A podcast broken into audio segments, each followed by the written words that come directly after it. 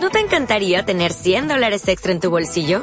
Haz que un experto bilingüe de TurboTax declare tus impuestos para el 31 de marzo y obtén 100 dólares de vuelta al instante. Porque no importa cuáles hayan sido tus logros del año pasado, TurboTax hace que cuenten. Obtén 100 dólares de vuelta y tus impuestos con 100% de precisión. Solo con Intuit TurboTax. Debes declarar para el 31 de marzo. Crédito solo aplicable al costo de la presentación federal con TurboTax Full Service. Oferta sujeta a cambios o cancelación en cualquier momento.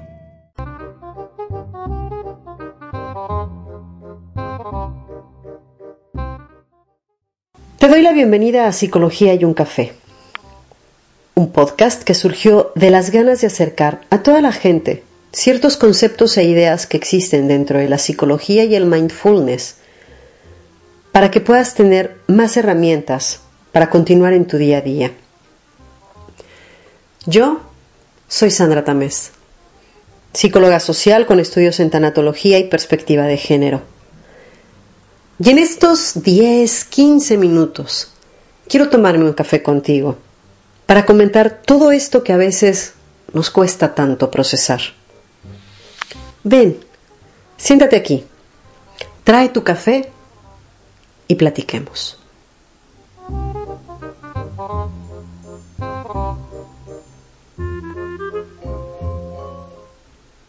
Estas Olimpiadas de Tokio 2020 celebrada así, en 2021. Nos han puesto en la mira un problema que siempre ha estado ahí. Sin embargo, pocas veces se ha traído a colación. Es un problema que implica también la poca atención que se ha puesto no solo actualmente, sino desde hace mucho tiempo. Esto es la salud mental. Hablar de salud mental nos implica hablar de un tema que por mucho tiempo también ha sido un poco tabú la visita al psicólogo.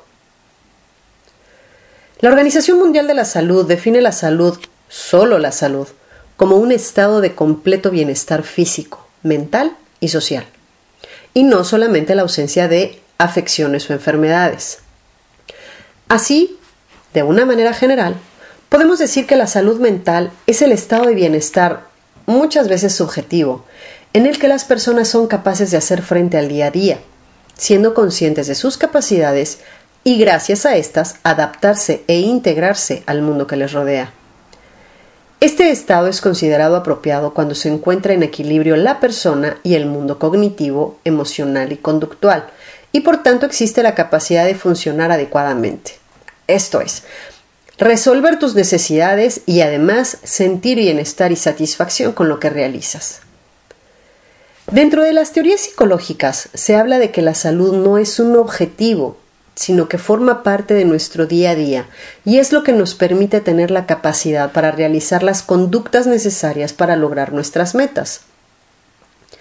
Así, dentro del concepto de salud mental, está el tener la capacidad para mantener e impulsar tanto la salud física como la mental.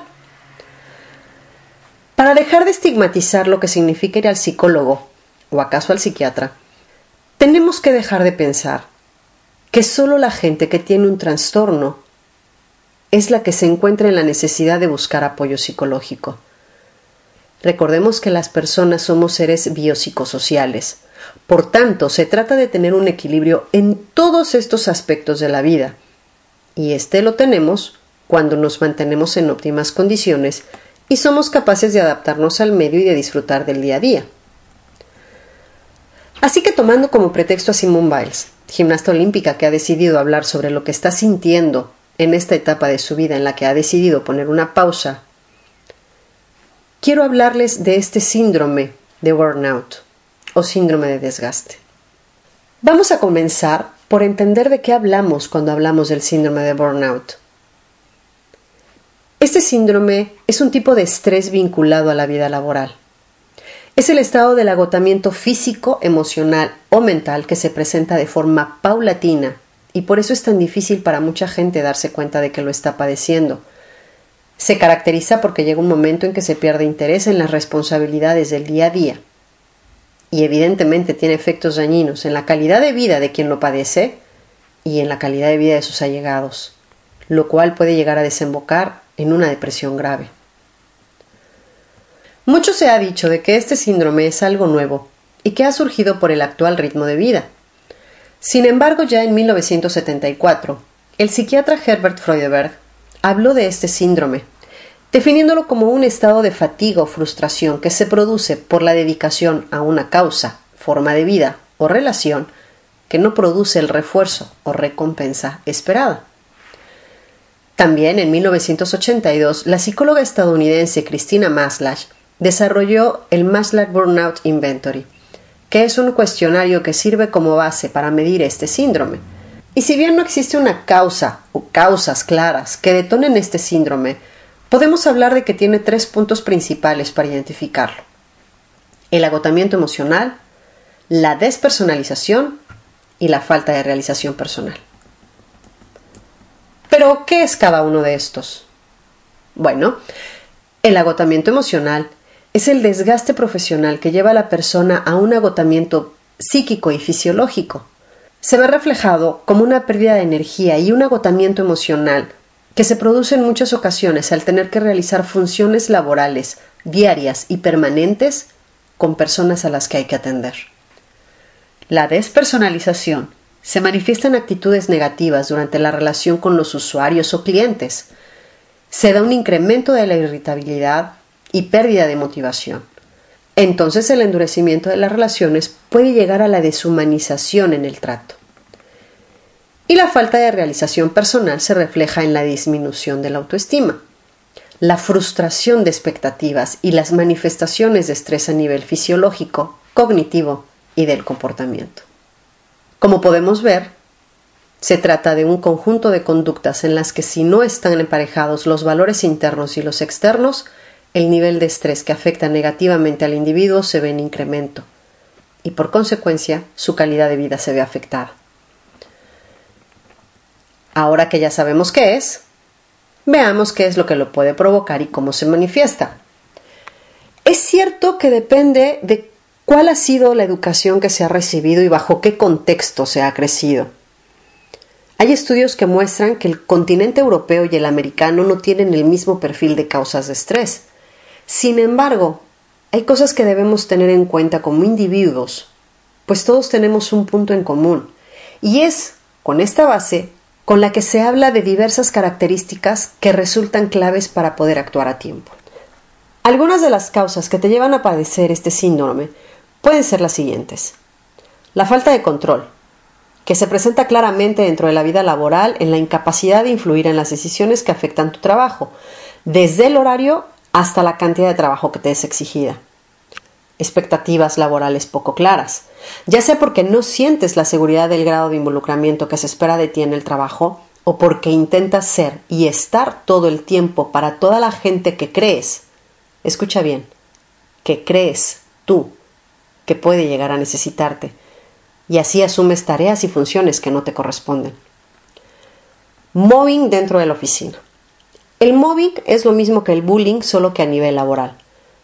Tal vez trabajas con una persona conflictiva o sientes que tu trabajo no es valorado por tus compañeros o por la persona que se encuentra en una posición superior a la tuya. Esta dinámica es desgastante y vuelve el ambiente de trabajo algo disfuncional. El nivel de exigencia de tu trabajo. Esto también es muy importante, ya que tan agotador es que la energía que te demanda tu trabajo sea más alta que la que puedes dar, como que dicha energía esté muy por debajo de lo que en realidad puedes brindar. Y la falta de red social, ya sea dentro del trabajo o en tu vida privada. Si sientes que estás en aislamiento constante, esto puede subir tus niveles de estrés. El resultado de todo esto entonces es un desequilibrio que puedes comenzar a sentir entre tu vida personal y laboral. Como te decía anteriormente, estos cambios se van presentando tan paulatinamente que quizás tus respuestas no están muy claras en lo que respecta a si estás viviendo esto o no. Así que entonces vamos a ver algunas cosas en tu comportamiento y de esta forma te puede resultar más fácil identificar si lo estás viviendo o no. ¿Te has encontrado criticando de forma más frecuente o más fuertemente tu lugar de trabajo? ¿Te cuesta encontrar la motivación para ir a trabajar y comenzar el día una vez que te encuentras ya en tu lugar de trabajo? ¿Te molestas o impacientas más seguido y más rápido con tus compañeros de trabajo o clientes? Sientes que te falta la energía para tener la misma productividad que tenías antes. Cuando tienes un logro dentro de tu trabajo, ya no lo encuentras tan satisfactorio.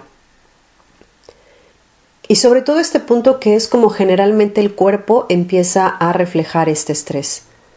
Tus hábitos de sueño o tus hábitos de alimentación han cambiado.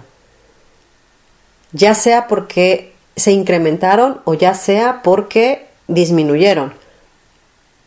Y consideras que tu empleo tiene que ver con esto. Y estás presentando algún problema físico como dolores de cabeza, dolores de espalda, cansancio extremo, y no encuentras una causa razonable? Todas estas son algunas señales que indican que tu cuerpo te está pidiendo descanso, un cambio de ritmo y que si no le haces caso no se va a solucionar solo. Recuerda que ignorar o no tratar el burnout puede tener consecuencias significativas, llegando acaso hasta depresión o ansiedad. Y también, como consecuencia, habrá un incremento en los conflictos dentro de tus relaciones interpersonales, lo que hará crecer esta insatisfacción que sientes, creando así un círculo vicioso del que sin ayuda es difícil salir. Y no me malinterpreten. No estoy diciendo que la exigencia ante una tarea demandante, ya sea un ejercicio olímpico o cualquier otro trabajo, deba desaparecer. Solo es importante comenzar a entender que hacer una pausa no significa renunciar. Hay que recordar que Simone Biles no es la primera ni la única en pasar por esta situación. También tenemos a Andrés Iniesta, Carlos Tevez, Gianluigi Buffon, Michael Phelps o Casey Stoner. Todos ellos han pasado por este síndrome y se han detenido a tiempo. Pero tenemos también a Robert Enke, quien terminó sumido en una fuerte depresión y se suicidó. Así que recuerda que ni el burnout ni la salud mental son algo que debas tomar a la ligera. Hay que poner atención a estos momentos en que sientes que necesitas ayuda para poder salir adelante de estos pensamientos y sentimientos que te están llevando al agotamiento emocional. Porque el cansancio emocional a veces es mucho más pesado que el físico. Y no solo esto que llamamos vida laboral es lo que nos llena de estrés. Nuestras relaciones interpersonales también influyen en nuestro día a día y necesitamos ese momento para cuidarnos, para darnos ese amor que sabemos que nos merecemos, y no siempre la charla con nuestras amistades nos va a sacar del bache.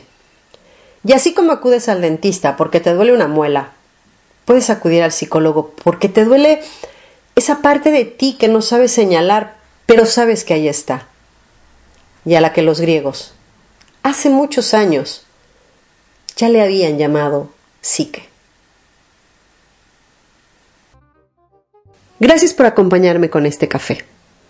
Te recuerdo que me puedes seguir en cualquiera de las aplicaciones favoritas que tengas para escuchar podcast. No olvides suscribirte para que recibas de primera mano todas las novedades. También me puedes encontrar en redes sociales, Instagram, Facebook, Twitter, como Psicología y un Café. O me puedes mandar también un correo a hola hasta la próxima entonces. Y mientras tanto, te deseo una excelente semana. Platicamos pronto.